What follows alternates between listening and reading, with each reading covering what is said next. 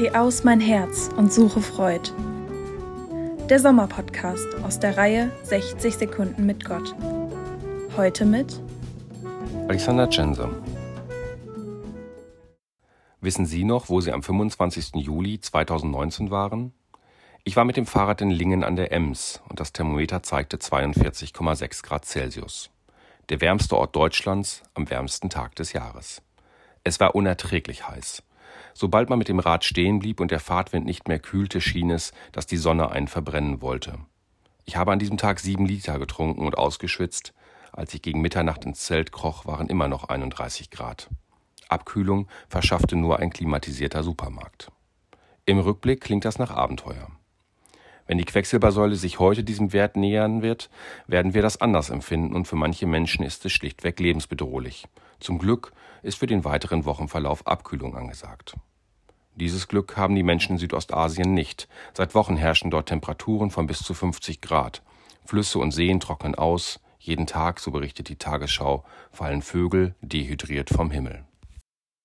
Wie steht es um die Schöpfung, die Paul Gerhardt so lebhaft in seinem Lied beschreibt? Wie würde er heute über Hitzewellen, Brandrodungen, Vermüllung der Meere, Flächenversiegelung und anderes schreiben? 2019, im Jahr des heißesten Tages, sind viele mit Friday for Future auf die Straße gegangen.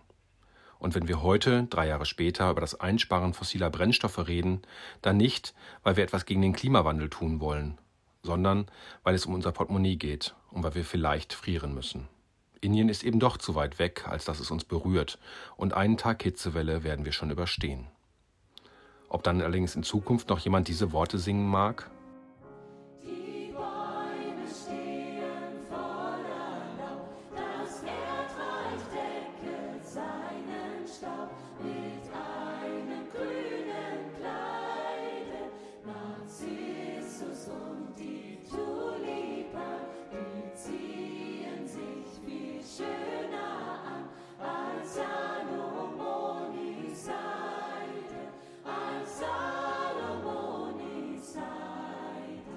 Heute wird es warm, sehr warm.